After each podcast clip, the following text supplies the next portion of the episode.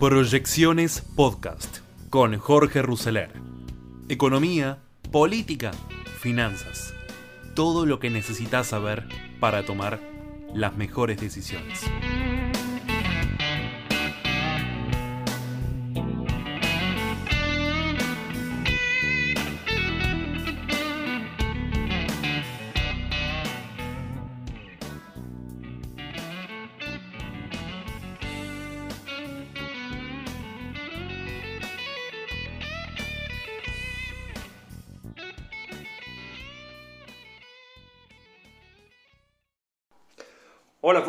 Bienvenidos a esta nueva edición de Tiempo de Desafíos. Mi nombre es Jorge Ruseler y siempre les doy la bienvenida a este encuentro en fonicanews.com y por la app de Fonica Play.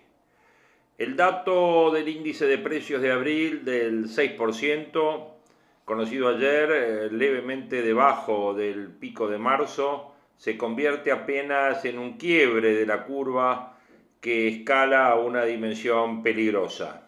Y nada, nada indica que se haya salido de la zona de peligro. Los analistas definen la situación como un régimen de alta inflación. Lo que se juega en adelante es la capacidad del gobierno de instrumentar políticas para contenerlo acá. Nuestra pregunta es, ¿tiene estas políticas? Y la pregunta desvela a empresarios y también a la propia administración. Mientras se dirime la interna del gobierno, la interna de la coalición, el gobierno pretende mostrar eh, un don de mando y la oposición dentro del oficialismo busca marcar diferencias. En el medio, los argentinos y la economía que presenta algunas oportunidades, por ejemplo, la reactivación del consumo, alentada por los argentinos con un exceso de pesos nominales que se vuelcan a gastarlos antes de que pierdan valor o ante la imposibilidad de gastarlos en otros bienes duraderos.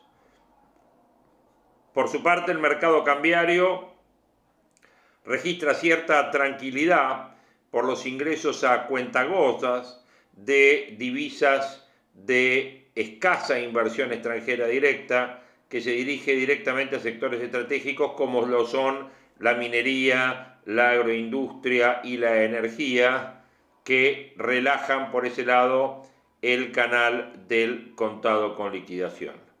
Pero en una economía con un acuerdo en marcha con el Fondo Monetario Internacional, que tiene sus bonos cotizando al 30% o menos, y acciones a precio de regalo, es llamativo que todavía no haya ingreso de inversiones en equity. Fondos que operan tradicionalmente en la Argentina y que conocen las oportunidades de cartera, por el momento prefieren pasar. No lo seduce ni siquiera las certezas que emanan del fondo y el gobierno respecto de que la Argentina cuenta con una voluntad del organismo a la hora de evaluar las metas con el país. Deciden esperar. La interna oficialista puede llevarse puesta una de las virtudes que los fondos de inversión vieron tradicionalmente en el peronismo en el ejercicio del poder. Eso es la administración del conflicto económico y social.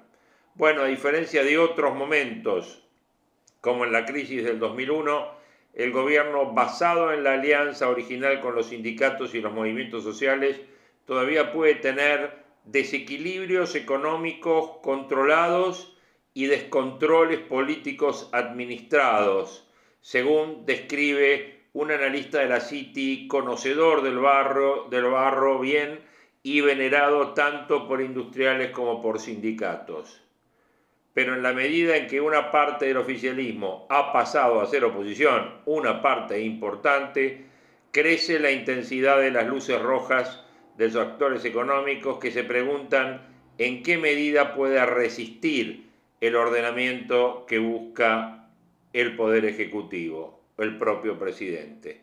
Y tienen dudas, severas dudas, de que se pueda imponer las medidas si el ala kirchnerista se monta en la comprensible demanda social por los efectos destructivos que tiene la inflación en lugar de hacerse cargo de su solución. Ustedes se acuerdan que yo siempre les mencioné esta idea de que este plan es inflacionario y que el gobierno necesita de la inflación para llevar adelante este plan. Este plan tiene en la inflación dos, digamos, la inflación actúa como ángel y como diablo. Actúa como ángel cuando le va licuando los gastos. Entonces eso hace que, obviamente, si antes estábamos hablando del 1% de evaluación mensual el año pasado, ahora estamos hablando del 4 y este 4 va a quedar corto, va a ser mayor. Si estamos hablando de eh, licuar gastos, bueno, las jubilaciones, por ejemplo, o los planes sociales se ajustan para atrás con lo cual obviamente una mayor inflación va licuando gastos. Ahora, y lo mismo pasa con obviamente la bola de nieve de deuda. Estamos hablando de las LELIC, por ejemplo, cuya tasa se acaba de incrementar, fue llevada dos puntos por encima, el 49%, antes 47%, pero estamos hablando de una tasa de inflación ya del 60 que pinta para el 70, o sea que obviamente el 60 o el 70% limpia el 49%. No sé si soy claro. Es necesario esta tasa de inflación para ir licuando gasto. Entonces el esquema no se sale de cauce. Pero la nominalidad es creciente. ¿Y dónde viene el problema? El efecto diablo, que es ahí donde, cómo le pega a los argentinos la inflación, la pérdida del poder adquisitivo, de los ingresos, sean salariales, de los ingresos eh, de las ganancias de las empresas, de todo lo que sea ingreso de la población y de la sociedad. Y por otro lado, el efecto diablo también se ve en el comportamiento de la gente. El comportamiento de la gente en un país tan habituado a vivir con inflación, que ha vivido terribles tragedias inflacionarias en los últimos 50 años y que tiene una práctica y un conocimiento al cual no hay que darle clase. La clase generalmente la sociedad se la da a la clase política y a la clase dirigente.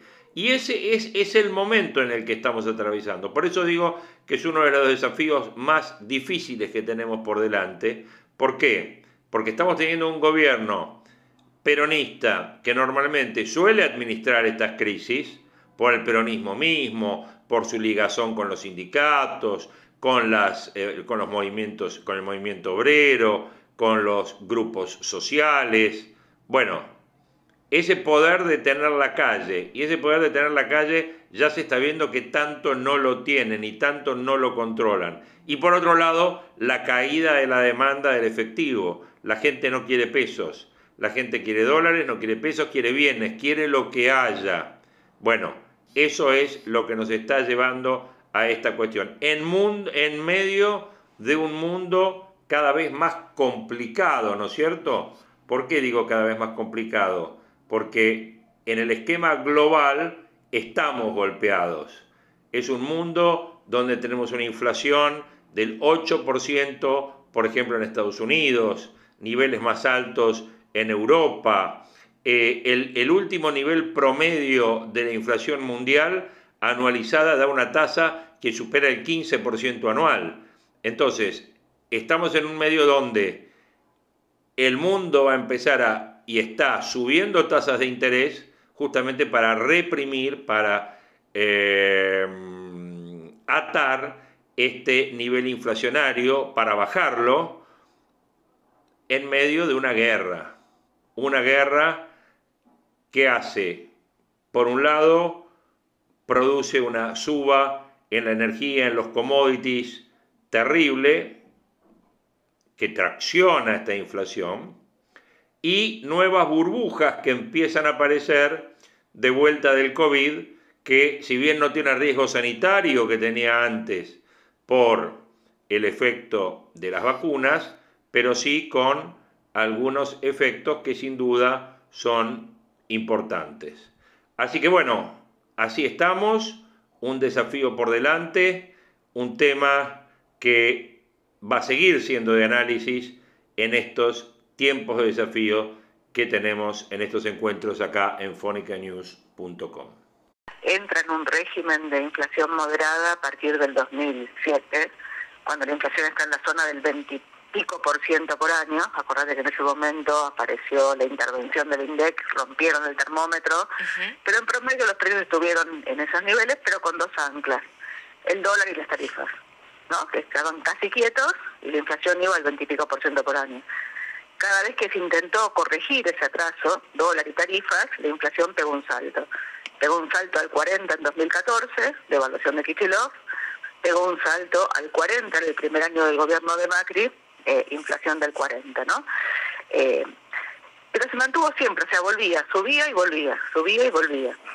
A partir de 2018, cuando eh, se acelera la toma de ganancias sobre Argentina, vos lo que tuviste fue un cambio de régimen y pasaste del 20 y pico al 50 y te mantuviste en el 50, 48 en 2018, 53 en 2019.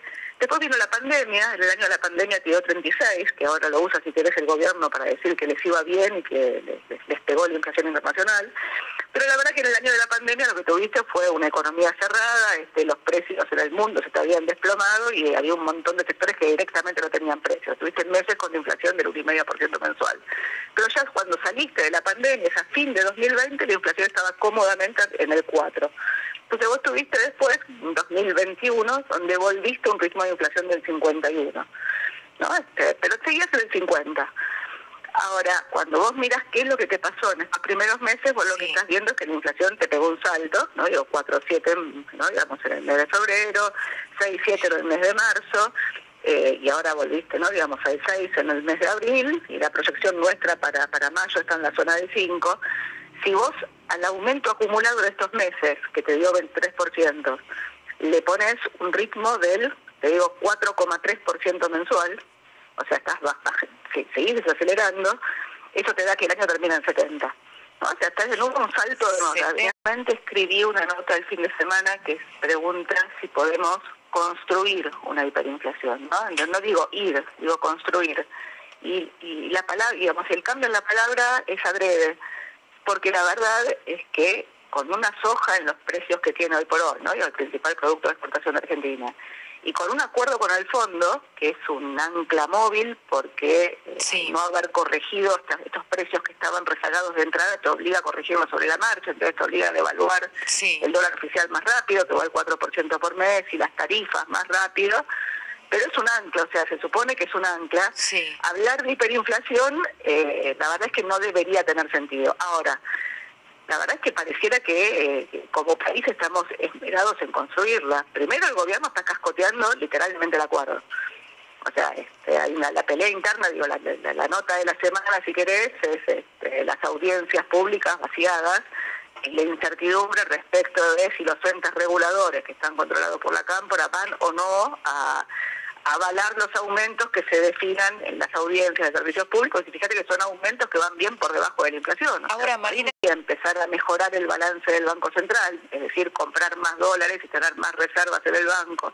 Y si cumplís la parte fiscal del acuerdo, empezar a inyectar menos pesos en la economía, y entonces mejorás el balance del Banco Central y con eso deberías empezar a reducir los síntomas, que el síntoma es la inflación, a este ritmo que estamos mencionando, es la dispersión de precios, que eso es un tema que si querés es compleja la palabra, pero dispersión de precios implica digo, eh, que algunos precios subieron muchísimo más que otros, algunos estuvieron casi congelados y otros este, subieron casi al doble que la inflación, sobre todo los bienes están muy caros en Argentina, los servicios están muy baratos.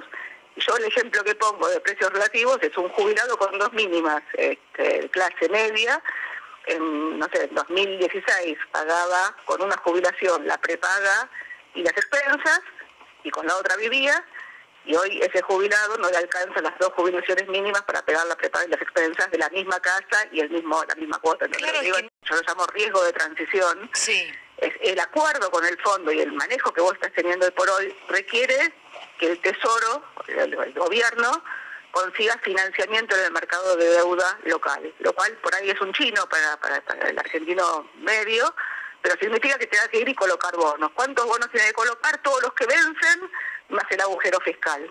En el marco del el cumplimiento del acuerdo, o sea, si cumpliera el agujero fiscal, cosa que no voy a cumplir, yo tengo que refinanciar todo lo que vence más un 30% más de lo que vence. Por ahora eso más o menos se venía refinanciando, pero cuando la discusión de lo que viene es, eh, bueno, en realidad si queremos salir del cepo rápido, es que hay que levantar los controles, hay que, hay que levantar, hay que, hay, que hacer algo con esa deuda, y das una señal de que esa deuda puede tener algún tipo de reestructuración, mientras del otro lado necesitas conseguir esos pesos adicionales y esos pesos los están comprando los bancos, los están comprando los fondos comunes de inversión, el riesgo que vos tenés es, de nuevo, es que en algún momento esa refinanciación no esté y tengas que monetizar. Entonces lo que digo es, hay un tema de pelea interna dentro del gobierno, hay un tema de falta de horizonte y falta de cooperación entre un gobierno y el, próximo que venga, igual que la hubo entre el gobierno de Macri y este gobierno, y así vamos a los tumbos por Argentina, o sea, reconstruyendo cada vez inflaciones más altas, eh, en un contexto donde la verdad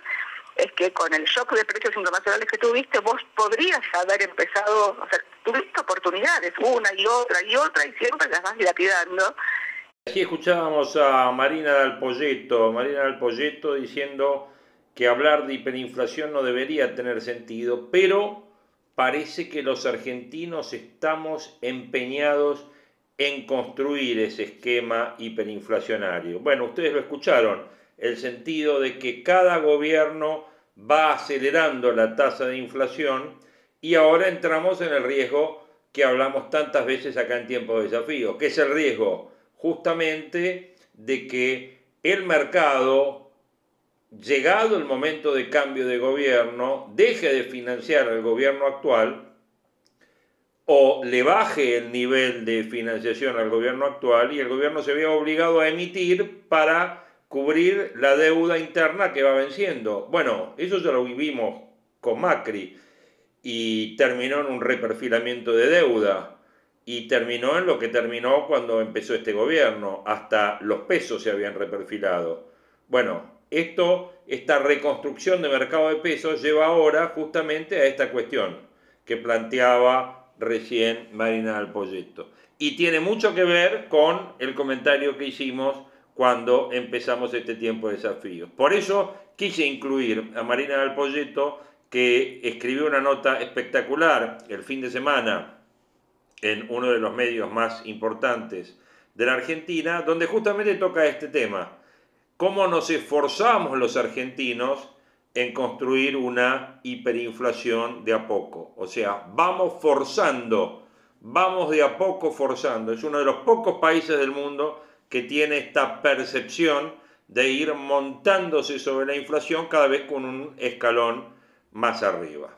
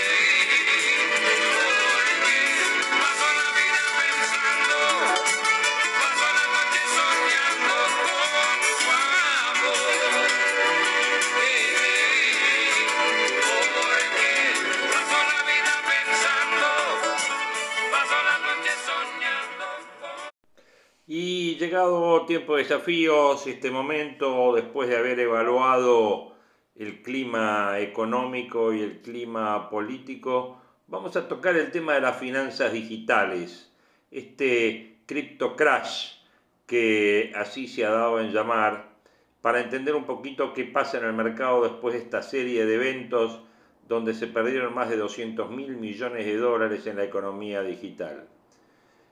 Ustedes saben que el mercado financiero vive por estas horas momentos de muy alta volatilidad, como hablábamos a los temores de una nueva suba de tasas de la Reserva Federal que desencadenó el derrumbe de índices de Wall Street, sobre todo las acciones relacionadas al segmento tecnológico, se le suma la implosión en el precio de las criptomonedas arrastradas por el desplome de la cripto Terra USD, que era la tercera en capitalización del mercado, y cuyo precio pasó de 100 dólares a 47 centavos en pocos días. La primera pregunta es qué son los stable coins. Para evitar la volatilidad del precio asociado al mundo de las cripto, se crearon estas stable coins que son monedas estables. Se trata de tokens que están asociados al valor de un activo del mundo financiero tradicional, que se considera más seguro como monedas flat, como el euro o como el dólar, a bienes materiales como el oro, los inmuebles u otra criptomoneda. Estas monedas estables, que no están asociadas a ninguna otra moneda, que también hay, sino que están controladas mediante algoritmos para mantener un precio estable. Pero ¿qué pasó con Terra? A diferencia de otras stablecoins que tienen un colateral del mundo físico, como por ejemplo es el DAI o el Ether, que están respaldadas por el dólar, el proyecto Terra se basaba en un colateral algorítmico, que es la encargada de mantener la paridad de su precio y de la moneda. Este era una aspiración en el mundo cripto, una moneda que no necesitara el respaldo por fuera de la red del blockchain para operar y garantizar rendimientos. Bueno, el funcionamiento obviamente es algo complejo, cualquier persona que tenga un, un UST puede cambiarlo inmediatamente por la cantidad de criptomonedas Luna que sean necesarias para obtener un valor idéntico a la de un dólar. Pero si en algún momento el UST vale menos que un dólar, los tenedores tienen incentivos para comprarlos más baratos, darlo vuelta y cambiarlos por un USD en Luna. A la inversa, si en algún momento Terra cotizara por encima de un dólar, los incentivos se alinean para que los traders compren Luna, lo cambien por la moneda estable y luego vendan por más de un dólar. Bueno, el temor en los mercados, luego de la última suba de tasas de la Reserva Federal, incrementó la volatilidad y afectó negativamente los precios de otras criptomonedas más tradicionales como el Bitcoin, por ejemplo, que a su vez funcionan como colateral de esta stablecoin. De esta manera, muchos tenedores de la llamada UST salieron a vender masivamente luego de que esta cripta perdiera el valor de referencia con el dólar.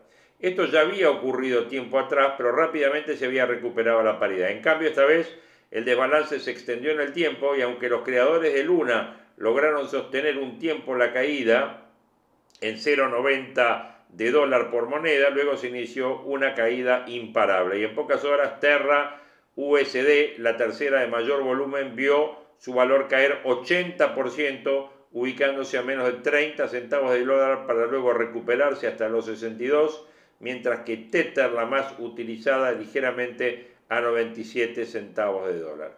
Se pueden calcular las pérdidas, la caída generalizada produjo una baja de 200 mil millones de dólares en su capitalización en las últimas 24 horas, según eh, Bloomberg y según el portal CoinMarket. Por su parte, el Bitcoin, que es la criptomoneda más utilizada en el mundo, cayó 11% en las últimas 24 horas, se situó en 28 mil dólares, alcanzando por momentos valores inferiores a los 27 mil, borrando casi un año de ganancias y ubicándose en el nivel más bajo desde diciembre del 2020.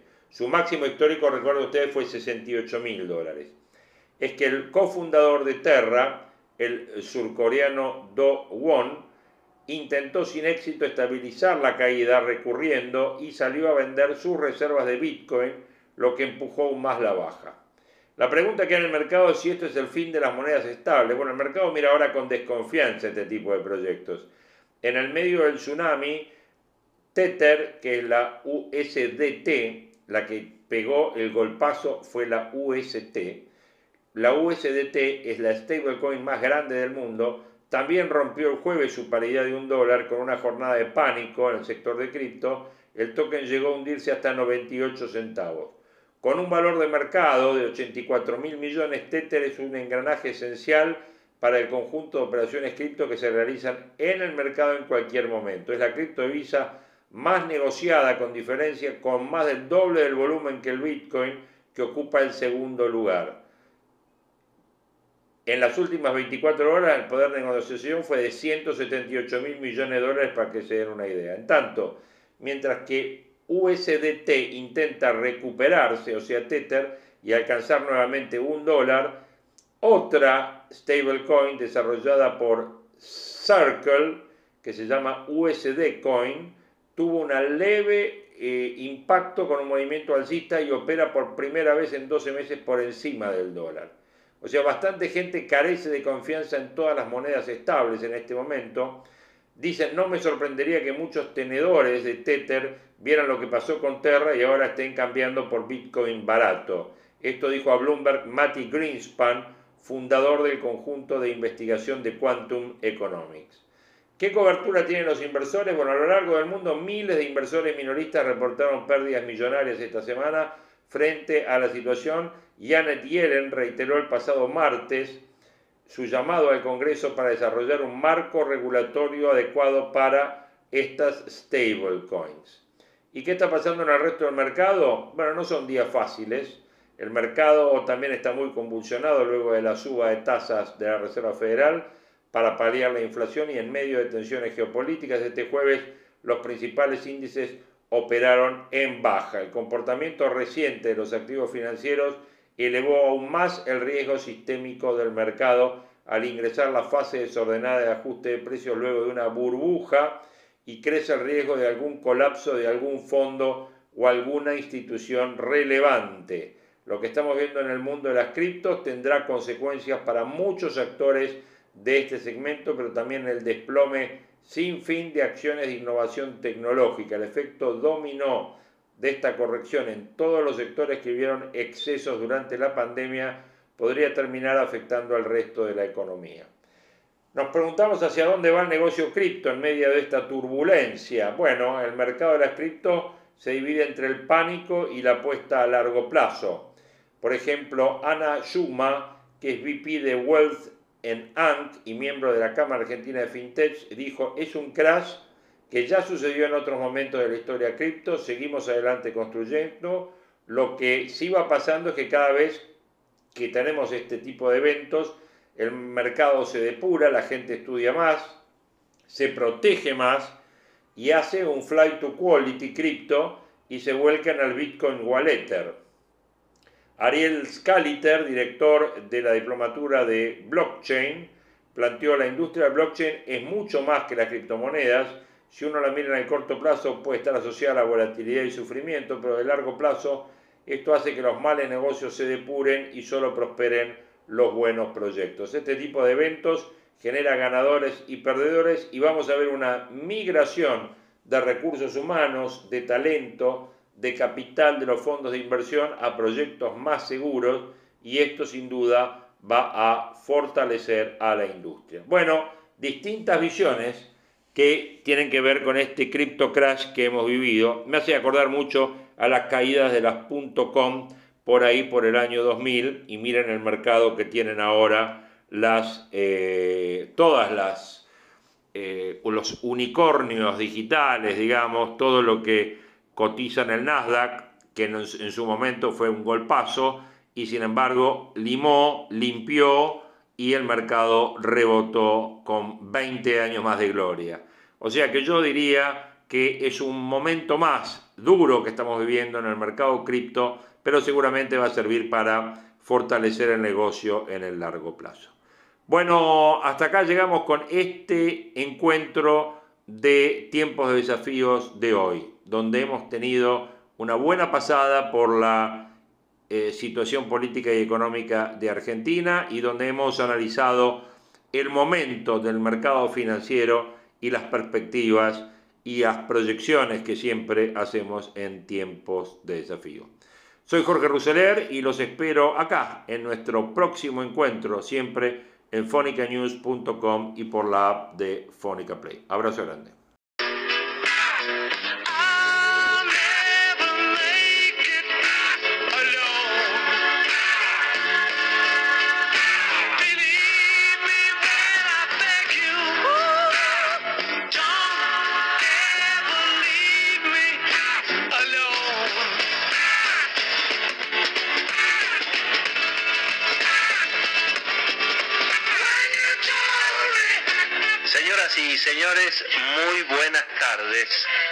Bienvenidos a Somos Nosotros, bienvenidos a Millennium. Y aquí estamos, continuando el clásico en el regreso de la 106.7. Mi nombre es Willy Cohen.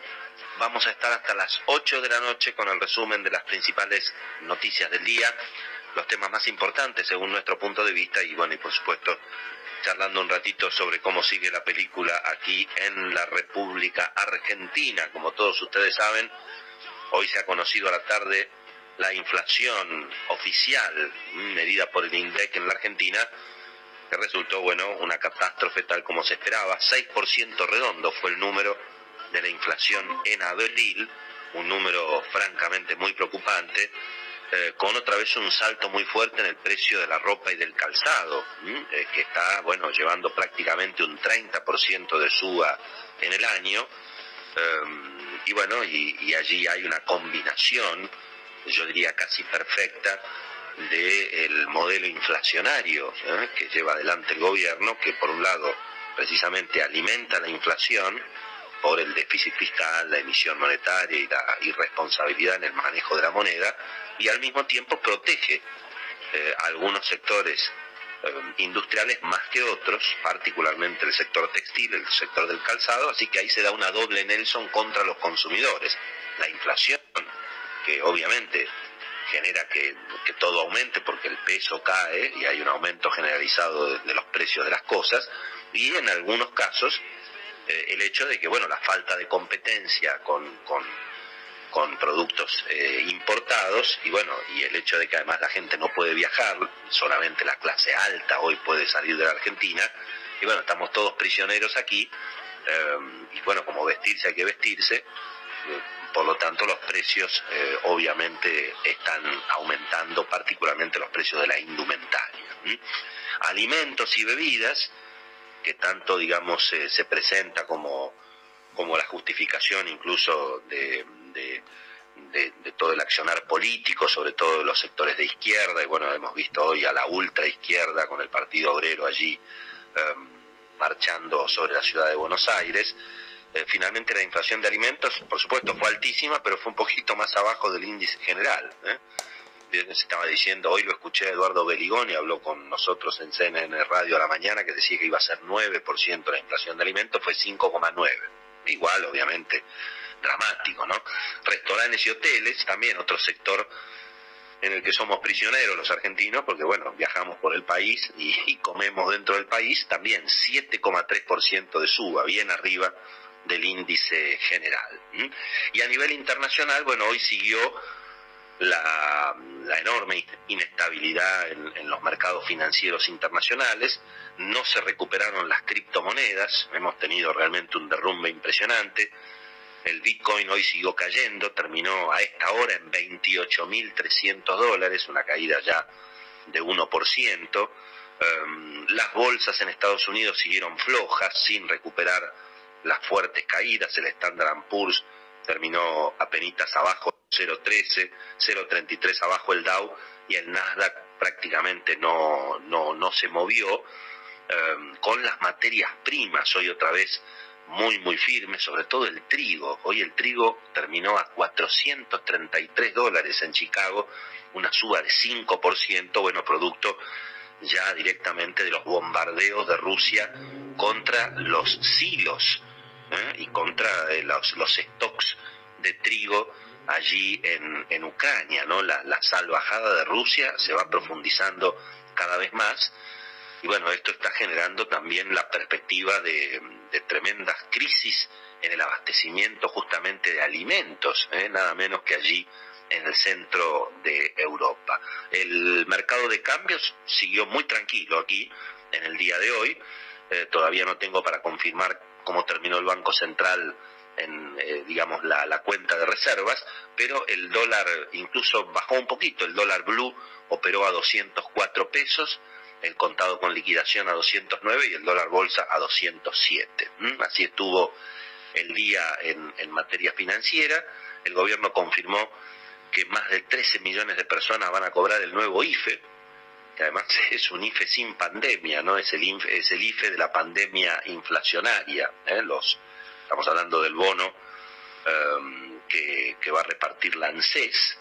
Mm, y hubo hoy también una movida bastante, bastante curiosa de la Corte Suprema de Justicia, que hizo una especie de cumbre de la justicia a nivel nacional celebrada en Rosario, con me parece muchos mensajes, por supuesto, por el drama de la delincuencia y el crimen organizado y, ya desorganizado allí en Rosario, y además hubo como una foto de mm, presentando a una justicia unificada, eh, y supongo, bueno, eh, como respuesta a los ataques que está recibiendo la justicia eh, y particularmente la Corte mm, en sectores del, del oficialismo, algunos activos y otros pasivos, ¿no? Porque se supone que el ala moderada y occidental del gabinete debería, digamos, tener una, una mirada un poco más más razonable sobre la situación, pero eh, digamos, ni el presidente Alberto Fernández ni Martín Guzmán, que ahora se presenta como el faro de Occidente, dicen una palabra en defensa de, la división de los poderes. ¿eh? Martín Guzmán se, ayer estuvo hablando de lo que se necesita, digamos, para, para ordenar la economía, ¿verdad? Bueno, entre otras cosas se necesita que haya una república. Sería importante, digamos, que Martín Guzmán eh, presentara sus ideas respecto de la Revolución Francesa y la organización política en China, por ejemplo, eso contribuiría mucho, obviamente, a despejar un poco la, incertidumbre. Un pícaro este Martín Guzmán. ¿eh? Ayer estuvo allí en el programa A Dos Voces planteando que la Argentina está dando pasos importantes para ordenar la economía. Todos tenemos la sensación de que, de que lo que estamos haciendo es tratando de no caernos por el precipicio pero pasos importantes aquí no se están dando, parece que no se está dando ninguno, ¿verdad? Bueno, señoras y señores, está Beto Valdés con nosotros, nuestro querido columnista político, uno de los periodistas mejor informados de la Argentina. Estaremos hoy con Beto finalmente a partir de las 8 y 5, 8 y 10 de la noche, con nuestro directo de Instagram, con nuestro Instagram Live, em, que lo postergamos, lo íbamos a hacer ayer, finalmente lo estaremos haciendo hoy. Em, unos minutos después de que terminemos el programa. ¿eh? La verdad que tenemos un montón, un montón de temas para, para contarles, eh, para, para discutir cómo sigue, ¿no es cierto?, Esta, este escenario, eh, tanto en términos económicos, financieros, políticos. Así que ya lo tenemos con nosotros al querido Beto Valdés. buenas tardes, Beto, un abrazo grande, ¿cómo andamos? ¿Qué tal, Willy? ¿Cómo te va? Muy bien, muy bien, muy bien. Aquí estamos, ¿eh? con, con con la inflación, la inestabilidad financiera. Eh, bueno, y esto me, llamó la atención, ¿no? Esta cumbre, o por lo menos Em, cómo, cómo, cómo, cómo, se presentó hoy la Corte Suprema allí en Rosario, eh, cerrando una especie de, evento nacional, ¿no? Con muchos jueces de toda la magistratura y como mostrando una, una especie de foto de unidad em, de la Corte y de toda la justicia, supongo yo, como respuesta, ¿no? A, a las agresiones que están partiendo desde, el Poder Ejecutivo y desde, los sectores del oficialismo. ¿no? Exactamente. Eh, esto estaba eh, previsto, le adjudican la, la idea eh, a Horacio Rosati, el hecho, digamos, de trasladar al máximo a los integrantes del máximo tribunal a la ciudad hoy capital del narcotráfico. No nos olvidemos que, bueno, si bien Rosati es de la ciudad de Santa Fe, Lorenzetti y Rafaela pertenecen eh, a, esa, a esa provincia, pero el, el dato central es el, el que vos planteabas. Eh, es un, yo te diría más que un gesto de unidad, es un gesto, primero, de respaldo institucional a eh, los jueces y fiscales que se juegan la vida permanentemente porque son los que están poniendo el cuerpo eh, y que sufren amenazas a ellos, a sus familiares, eh, por estar investigando los crímenes eh, vinculados al narcotráfico. Em, es más, incluso hubo una eh, logística particular, es decir, em, había cierta conciencia y desde eh, la administración del gobernador Perotti, que, obviamente estaba preocupado, le, le, transmitieron a los ministros de la Corte eh, que tendrían que eh, implementar alguna medida que preservara su seguridad eh, cuando llegaran hasta la Universidad Nacional de Rosario, donde se, realizó esta, esta movida, y lo que se implementó como mecanismo, mira de lo que estamos hablando, eh, un trasbordo en la ruta y subieran a otro auto, pero blindado. Mirá de lo que estamos hablando. El ministro de la Corte Suprema de Justicia, por, digamos, consciente las autoridades... Por el, por el Boulevard Oroño en auto blindado. Exactamente, derechito por el Boulevard Oroño, eh, pero, digamos, ese era el primer eh, gesto realmente muy, eh,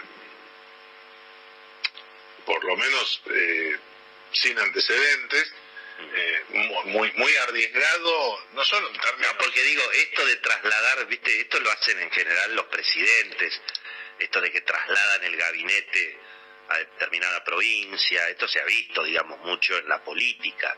Eh, evidentemente, hoy la Corte está presidida por un hombre político, ¿no? Es decir, Rosati, como lo era Lorenzetti también, pero esta Lorenzetti nunca se le había ocurrido, digamos, ¿no? Es que Rosati es más político que Lorenzetti. Claro, claro, claro.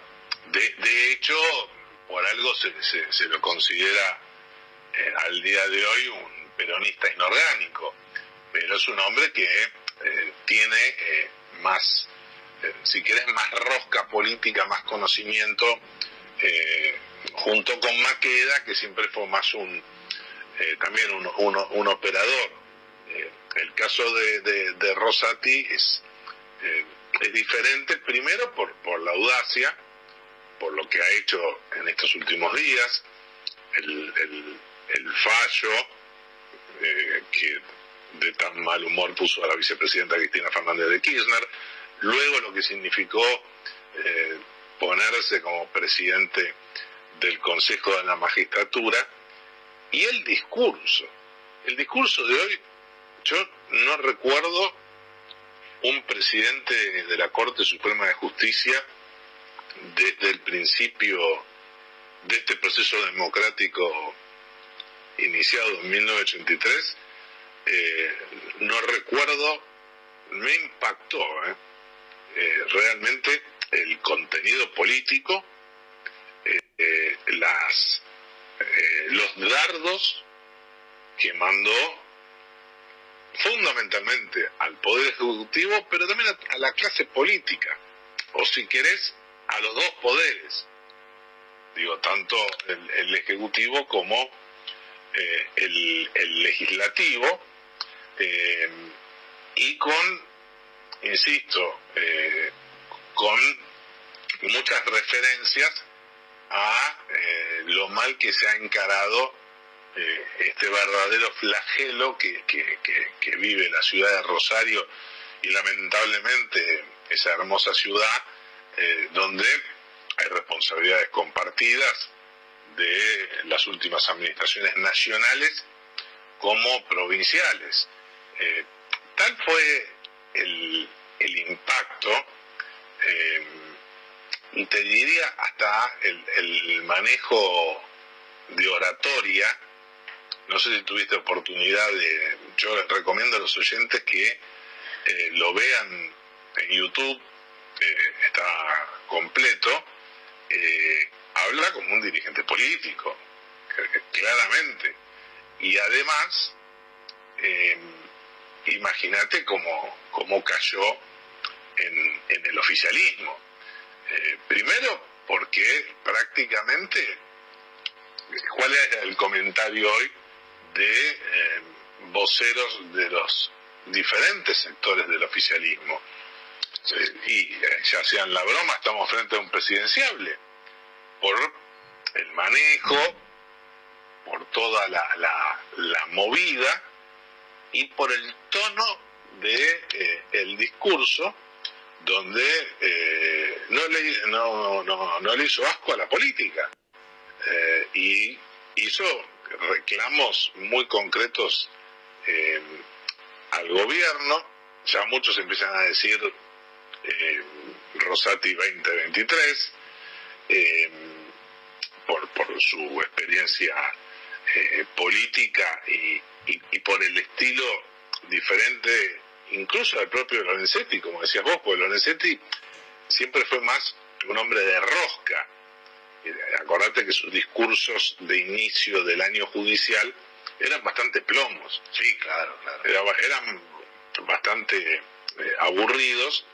El, discurso, ahí estuvo la mano de un amigo, ¿no? Un amigo en común, este, en el discurso de, de Rosati. Sí, me imagino, sí, sí, obviamente. Sí, sí, que estuvo, viajó.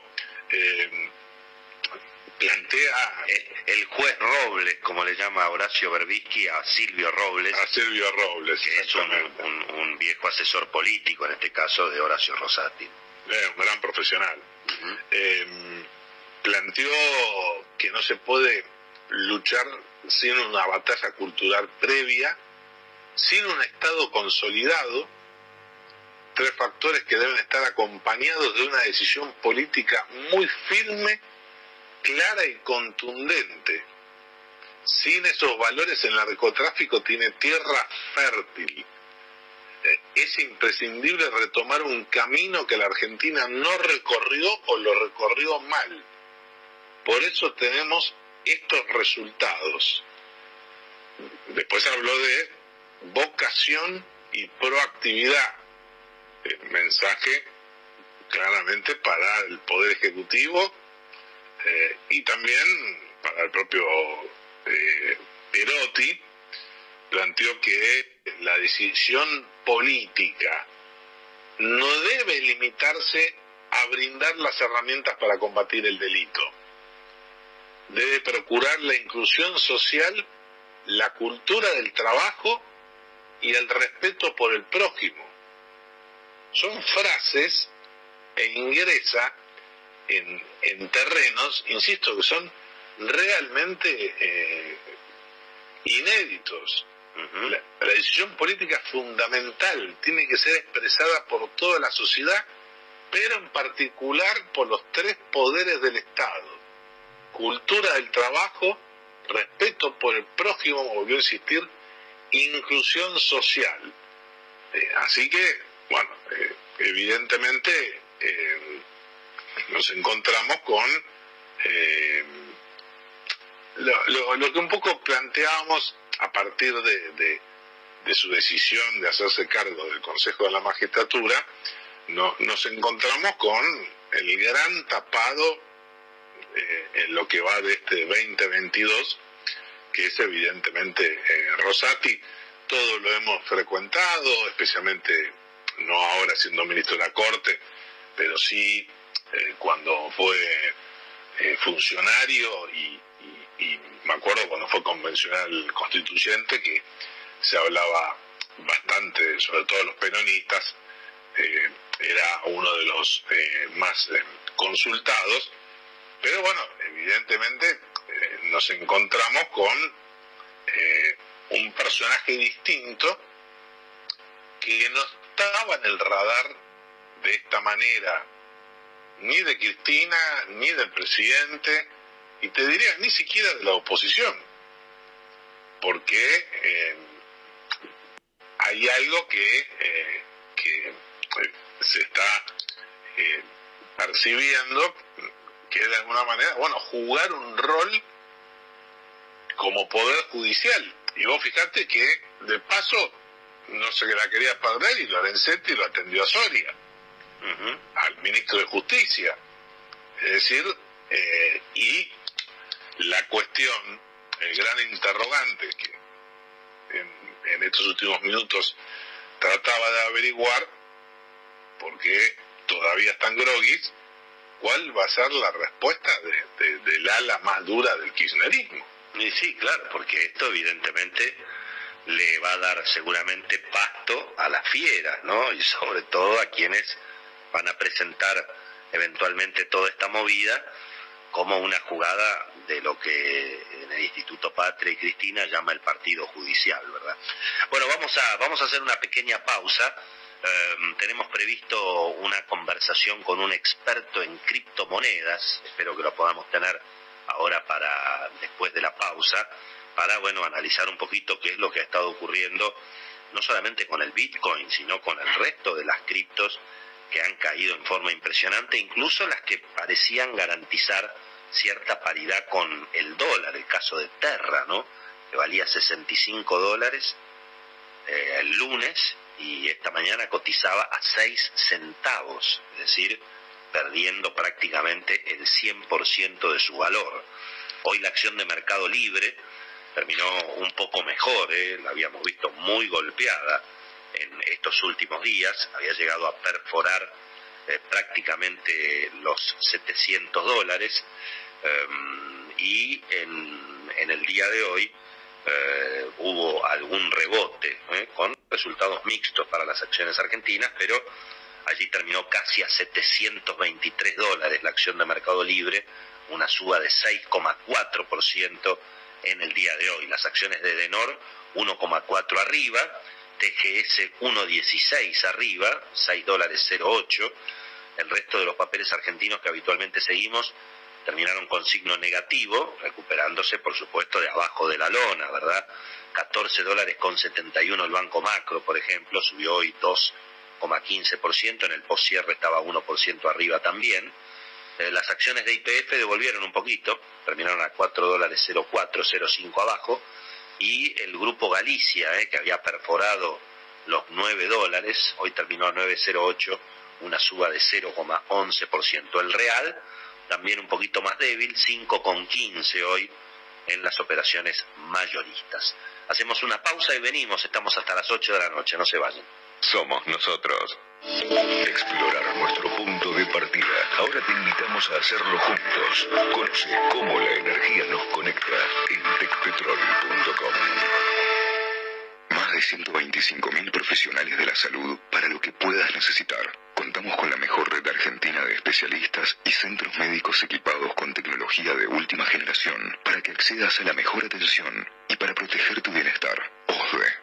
Cartilla médica más amplia del país. Superintendencia de Servicios de Salud 0800 222 www.sssalud.gov.ar Registro Nacional de Entidades de Medicina Prepaga número 1408 Tarifas de al 0810 555 6733 Nuestra web o a contacto Señoras y señores, en el Banco Ciudad queremos que saques tus proyectos del banco de suplentes. Porque este no es un banco para quedarse esperando. Este es un banco para salir a tirar enganches, caños sin construir paredes. Porque jugamos con dinámica para que tires transferencias y operaciones en cualquier momento del partido. En el Ciudad, banking quiere decir bancar. Por eso siempre te tiramos un centro a vos y también a las pymes, a los comercios y a los consorcios.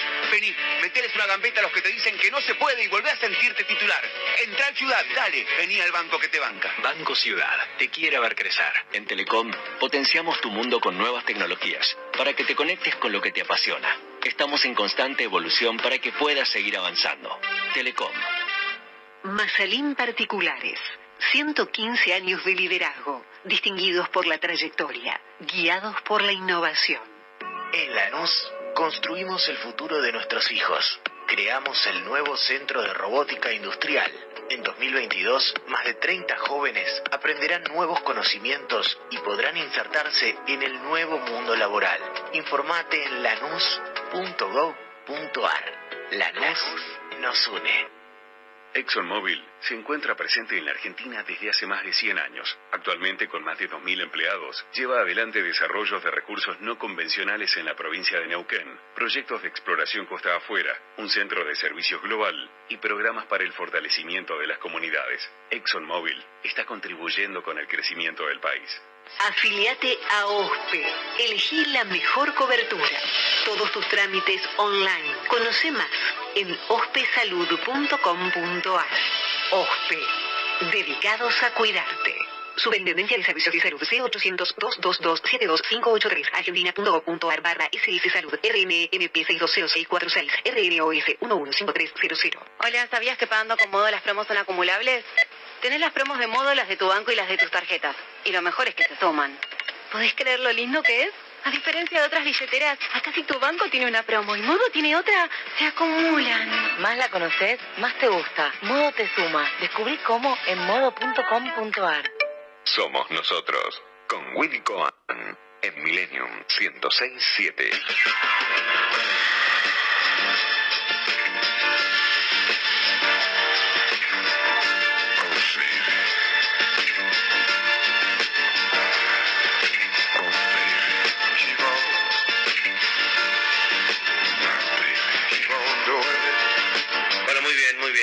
Y señores, gracias por esperarnos. 7 y 29 en la tarde de la República Argentina. Vamos a hablar un ratito con Matías eh, Ferrari, eh, que es un especialista en el mercado financiero internacional y particularmente en las criptomonedas. Hemos hablado con él ya el año pasado, eh, lo tuvimos incluso en la televisión, en nuestro programa allí en La Nación Más. Eh, Matías Ferrari, bueno, ha trabajado durante muchísimos años, más de 10 años en Nueva York, como estructurador y trader de derivados en monedas eh, para las mesas de dinero de derivados de organizaciones como Citibank, Goldman, Bear eh, un verdadero especialista. Y bueno, hemos tenido realmente, y seguimos, me parece, en el medio de un terremoto mundial, una especie de cripto crash, como se le llama ahora, y queremos entender un poquito qué es lo que está ocurriendo y eventualmente cómo puede seguir toda esta película. Matías, un gusto saludarte, bienvenido, ¿cómo andamos? Bien, ¿cómo estás, Willy? Muy bien, muy bien. Bueno, contanos un poquito, hemos visto hoy otra vez débiles a las criptomonedas, el Bitcoin eh, en 28.500 dólares prácticamente, medio groggy en el día, en el día de hoy.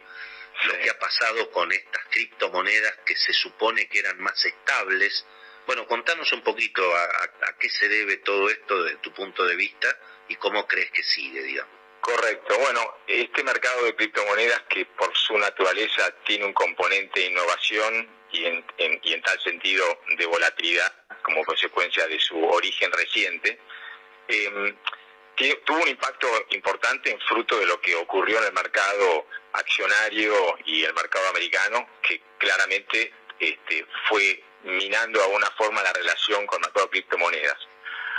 En su momento, hace, hace unos meses, el Bitcoin en general se desprendía del movimiento del, del mercado accionario en Estados Unidos. Y eso era visto como un valor interesante, sobre todo en el caso del Bitcoin, que de alguna forma es el líder en el mundo de las criptomonedas.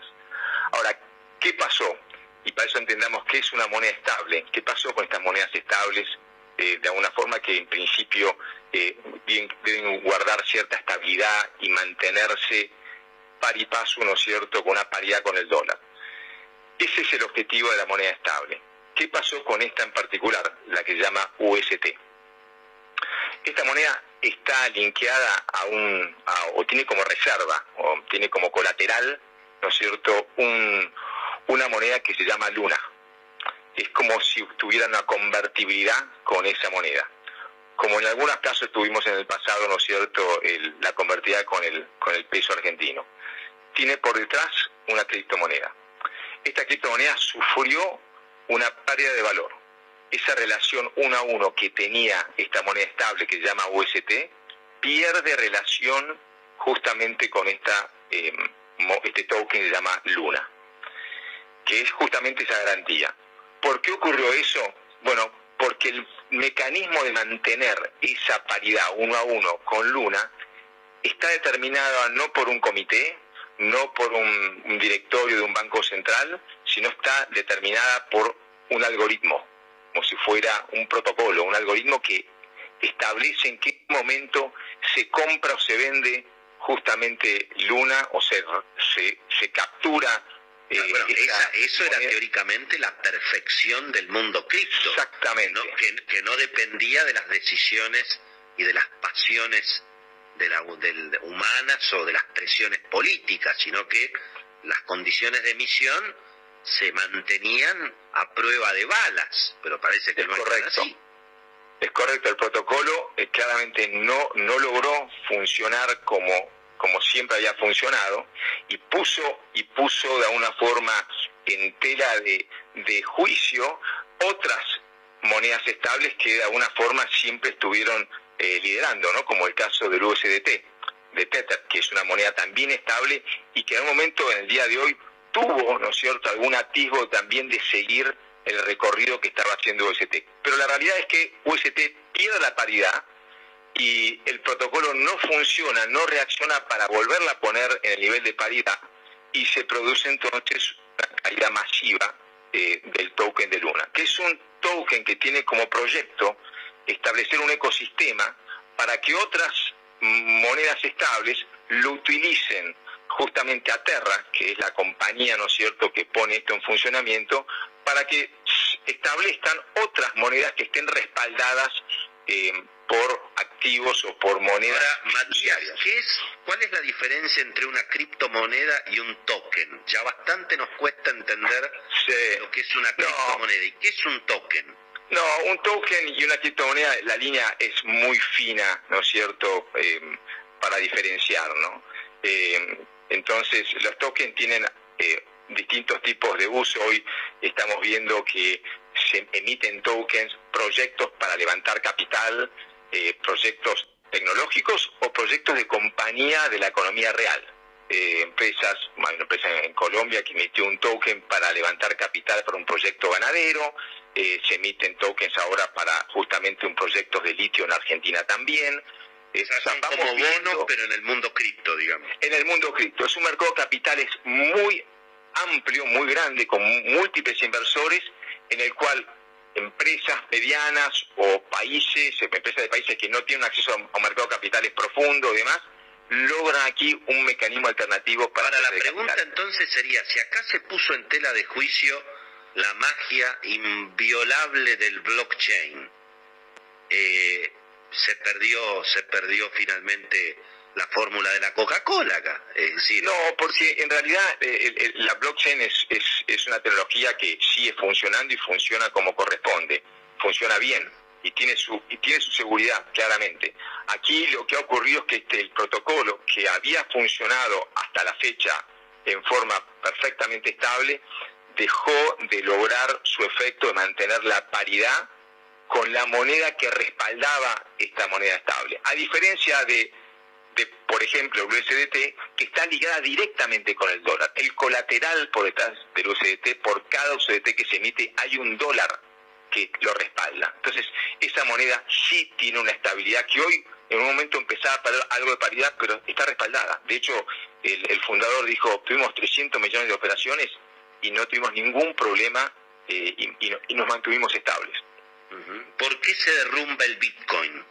Que en este caso no debería, no tendría que ver ni con el USD. No, el Bitcoin de alguna forma, eh, yo creo que y ahí de alguna forma hay múltiples factores, ¿no? Obviamente eh, lo que pasó con esta moneda estable tuvo un impacto como ocurre en, las crisis eh, de un pánico de manada, claro, mueve, el mercado y, y, ya venía castigado, ¿no es cierto?, por el mercado de acciones y tecnológicas de Estados Unidos que está a la fecha 27% abajo en Nasdaq, con lo cual ya venía teniendo un impacto el Bitcoin como consecuencia. Acá lo, lo que sí me parece que el golpe más fuerte es que mucha gente creía que las criptomonedas iban a servir como refugio de valor ante la inflación que estaba destruyendo al dólar también y finalmente se, por ahora no sirvió, digamos.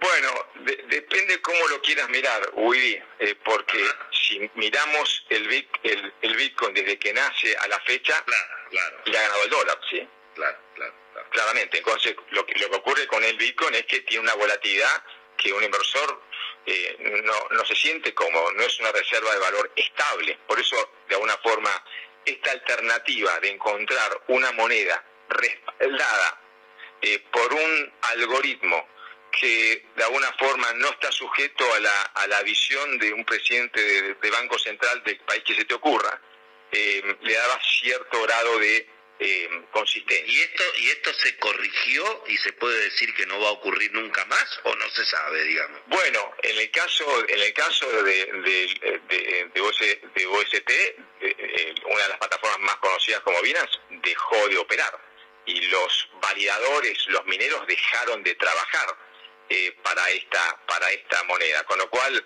eh, parece difícil, ¿no es cierto?, que esta moneda pueda recuperar. Y eso quisieron, eh, quisieron darle otro colateral, entonces cambiaron eh, el colateral que era Luna por Bitcoin y otras monedas como para darle cierto sustento y, tampoco lo lograron. Con lo cual yo creo que esto marca dos, dos enseñanzas. Por un lado, hay que, como inversor, como analista, hay que conocer muy en detalle cuando vamos a invertir en una moneda como esta, entre comillas, estable, ¿qué colateral hay por detrás? ¿Cómo funciona? Eso como primera medida. Y segundo, este es un mercado que es muy joven todavía, tiene mucho por recorrer. Eh, y, y, el mercado fue a buscar refugio en el dólar americano, que se fortaleció contra el euro, que se fortaleció contra el yen y contra el franco suizo, que llegó a la paridad la venganza del billete, la venganza del dólar.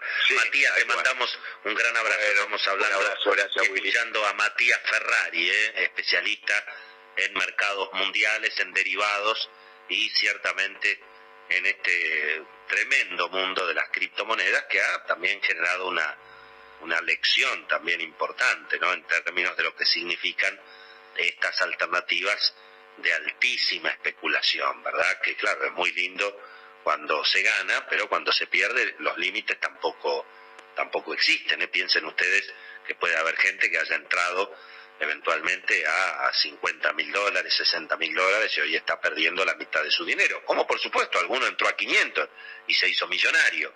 Pero eh, evidentemente hay que...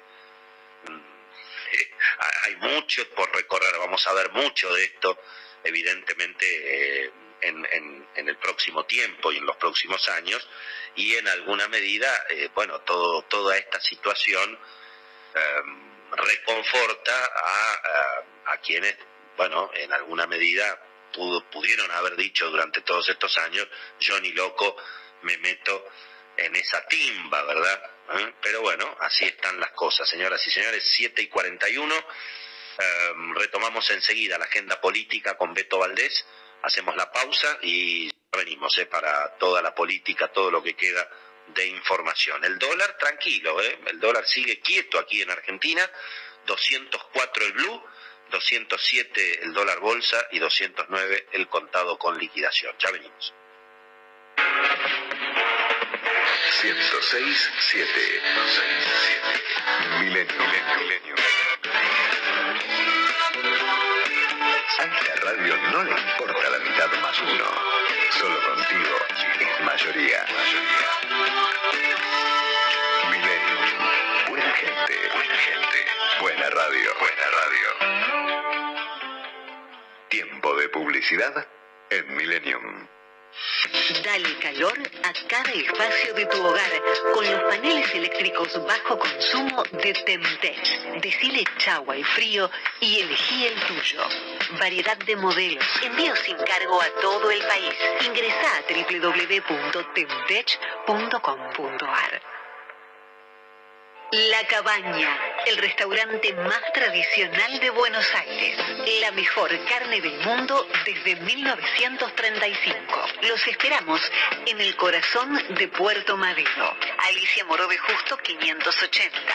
www.lacabana.com.ar En LJ Ramos decimos que hoy necesitamos ayuda para nuestros clientes que sufren el no poder trabajar, que no pueden pagar sus impuestos y que no ven un futuro previsible. En el negocio inmobiliario reina incertidumbre y falta de confianza. Necesitamos ayuda, menos restricciones, menos carga impositiva y más libertad.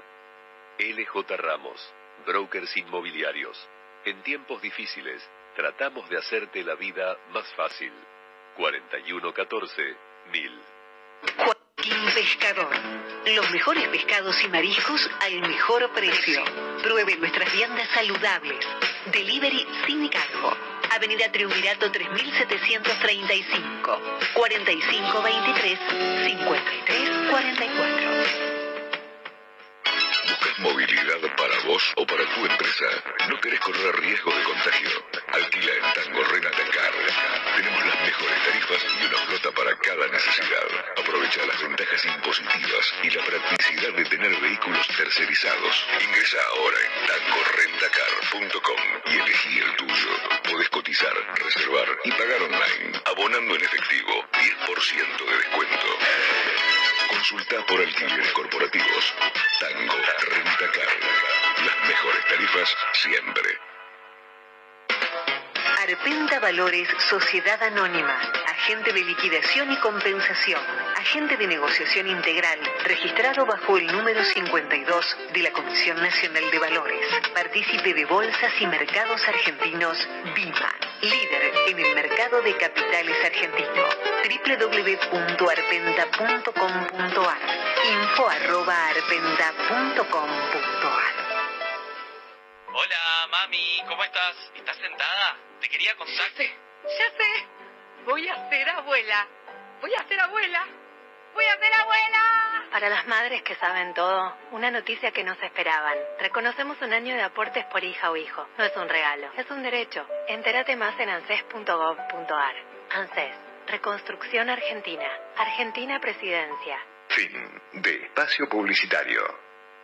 Para escuchar, para escuchar. Y volver a escuchar, volver a escuchar. Siempre Milenio.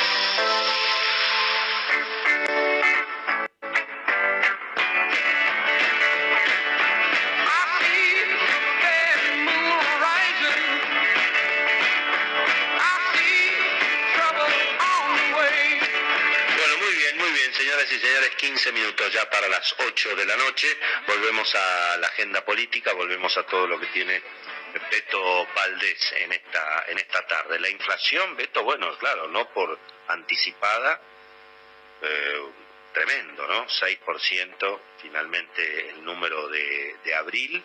¿Qué se sabe del impacto en la interna oficial? ¿Qué se sabe de Alberto Fernández, el ministro Martín Guzmán? ¿Alguna novedad o estamos más de lo mismo, digamos? Un poco más de lo mismo con algunas advertencias respecto al regreso del presidente. Es decir, desde el Instituto Patria, en el camporismo, lo que plantean es que, eh, bueno, cuando se termine el paseo, va a tener que volver y dar algún tipo de respuestas, eh, más teniendo en cuenta que se viene ya el segundo round, que tiene que ver con la otra gran obsesión del cristinismo, eh, que es el aumento de tarifas eh, y cómo va a impactar eh, en los sectores medios, de qué manera se va a implementar.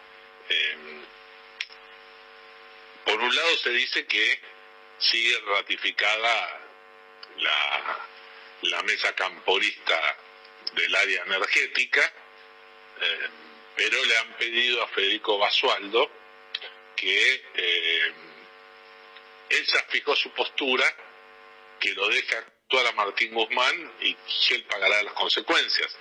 Que no se exponga a que lo acusen de hacer obstruccionismo del gobierno, porque dice que normalmente ese es un elemento que viene eh, utilizando el albertismo para justificarse o victimizarse. Y el otro dato, adicional a esta fotografía altamente preocupante, es el impacto que todavía hay en el oficialismo, eh, en el mundo político en general, ni te cuento en el movimiento Evita y en el resto de las organizaciones sociales, del éxito contundente de la marcha federal de hoy. 50.000 personas. Estamos hablando de los grupos alineados a los sectores de izquierda, donde tiene mayor representatividad el polo obrero y otras organizaciones menores. Hicieron una demostración de poder muy fuerte en medio de, un clima social difícil, con este número de inflación, y, como que eh, eh, tanto Chino Navarro, eh, Pérsico, como el propio Grabois quedan casi casi del lado de los malos. Es decir, esto que ocurrió hoy, estas tres columnas que confluyeron en la Plaza de Mayo, fue realmente una concurrencia muy competitiva en términos de movilización con el enorme aparato que, manejan las estructuras que sabemos que, tienen más financiamiento del Ministerio de Desarrollo Social. Sin duda, sin duda, sin duda. Em, al, mismo, al mismo tiempo, bueno, eh, el, episodio, digamos, em, de, esta, de esta protesta y bueno, eh, también condiciona y corre por izquierda al gobierno, ¿no? Es decir, por, un lado el Instituto Patria, que supongo que deben haber celebrado, ¿no? Yo creo que la marcha, el éxito de la marcha del Partido Obrero debe haber sido celebrada por el Instituto Patria, seguramente. Sin duda, sin duda, porque eh, son argumentos eh, que ellos utilizan como para decir, viste, te avisé, cuando en definitiva también marcharon contra ellos, porque es más, lo más impactante, también recomiendo ver las imágenes, es que la columna principal tenía una bandera enorme con una frase tristemente célebre, ¿no? Que se vayan todos. Claro, definitiva, definitivamente. Bueno, recordamos que eh, minutos eh, después de las 8 de la noche estaremos comenzando nuestro directo de Instagram, nuestro Instagram Live con Beto Valdés, el que hacemos ya todas las semanas, eh, lo vamos a seguir haciendo todos los miércoles, que era nuestro día en la televisión. Ayer lo postergamos para, para hoy. y estaremos, bueno, justamente a partir de las 8 y 10, 10 minutitos después de que terminamos el programa, retomando eh, bueno toda la toda la discusión política económica de, este momento ¿eh? sobre todo en un escenario donde bueno como planteábamos un poco ayer con Beto Valdés no tanto el presidente Alberto Fernández como el ministro Martín Guzmán representan hoy eh, a la vez el todo y la nada, ¿no? Eh, el todo porque, digamos, parece ser el último dique de contención eh, a una radicalización ya total del gobierno, tanto en materia política, en materia económica, pero al mismo tiempo tampoco ofrecen nada atractivo, es decir, finalmente, bueno, digamos, el plan económico de Cristina puede llevar la inflación al 150, 200% anual. Bueno, el de, el de Martín Guzmán en el mejor de los casos a 75. Por supuesto, no es lo mismo, yo prefiero 75 y no 150, pero tampoco, digamos, es que eh, ni Martín Guzmán ni Alberto Fernández vienen a levantar el cepo ni a liberar la economía. Eh, han hecho, digamos, han hecho cristinismo económico todavía peor que Cristina, porque ni siquiera les quedaban dólares. A Cristina, aunque sea algo, le quedaba entre 2011 y 2015 para rifar el resto de las reservas y demás. Eh, en este caso, fíjense lo que ha pasado hoy con las automotrices. ¿eh? Las automotrices han ido a pedir eh, dólares para producir, le dijeron pónganlos ustedes, nosotros no tenemos. ¿no? Hay una situación muy complicada con las empresas también de telecomunicaciones en la Argentina, sobre todo con las cooperativas del interior. No estamos hablando ni de Telecom ni de Telefónica, todas las cooperativas del interior que dan servicio de cable, de telefonía, está lleno, digamos. Obviamente no pueden importar ni decodificadores, ni controles remotos, eh, digamos, está, todo el país así. Eh, desde luego que la industria farmacéutica está en problemas también más, más complicados todavía, ¿no? Eh, pero bueno, de esto vamos a charlar en un ratito con, con el querido Beto Valdés. Hagamos la última pausa. ¿eh? Bueno, estamos y 53, ¿no? Todavía tenemos un ratito entonces um, en, el día, en el día de hoy. Um, recordemos entonces, los mercados internacionales hoy siguieron, ¿eh? siguieron muy, muy golpeados, con las bolsas que no recuperaron. ¿eh? En Nueva York 0,13 abajo el Standard Poor's, 0,33 abajo el Dow y el Nasdaq quedó igual en 11.371 puntos. Piensen que lo tuvimos alguna vez en 14.500 al Nasdaq. Hoy está en 11.371. El petróleo sí, muy firme eh, por la situación geopolítica, 107, 109. Y también los granos, para arriba todos, 592 la soja, 312 el maíz, 433 el trigo. Una más, una más de Beto Valdés antes que nos despidamos. Vamos, Beto. Sí, tiene que ver y prometemos más información en el vivo de, Instagram. El avance de Mauricio Macri está sorprendiendo a propios y extraños. ¿eh? Ya empieza no solo a demostrar o recuperar su centralidad política, sino el liderazgo, ya no solo en el PRO, sino dentro de Juntos por el Cambio, una cuestión que empieza a hacer mucho ruido. ¿eh? Bueno, hoy hablábamos temprano en el programa de Marcelo Longobardi con Sergio Bernstein, y bueno, él confirmaba esto que estuvimos comentando esta semana, ya desde la semana pasada, ¿no? Con Diego Dillenberger, ¿no? Esta esta encuesta de D'Alessio Berenstein, en la cual, bueno, 60% de los encuestados se manifiesta como ser una persona de derecha o de centro derecha, ¿no? Cosa que, bueno, en la Argentina siempre se decía que, era todo lo contrario. ¿eh? No sé si esto es exactamente y puede extrapolarse exactamente así, pero evidentemente eh, el agotamiento de la sociedad con el modelo inflacionario, con el cepo, con el dirigismo económico, con el fracaso, por supuesto, de todo eso.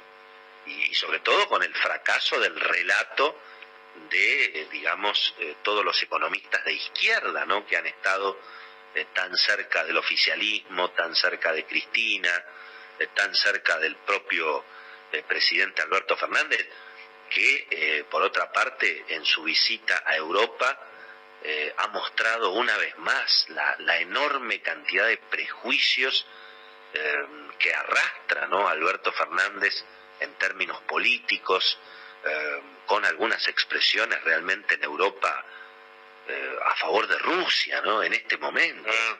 Cuestionó el, el presidente cuestionó el embargo económico a Rusia, cuestionó que los europeos le manden armas a Ucrania. Eh, realmente... Y ahí no se puede decir que se lo pidió Cristina, ¿no? Pero francamente, pero francamente, ¿no? Es decir, eh, por eso digo yo, ¿no? Es decir, eh, eh, es cierto que el modelo de país y los funcionarios, digamos, sobre todo en materia económica que rodean a Cristina, eh, generan, generan mucha desconfianza.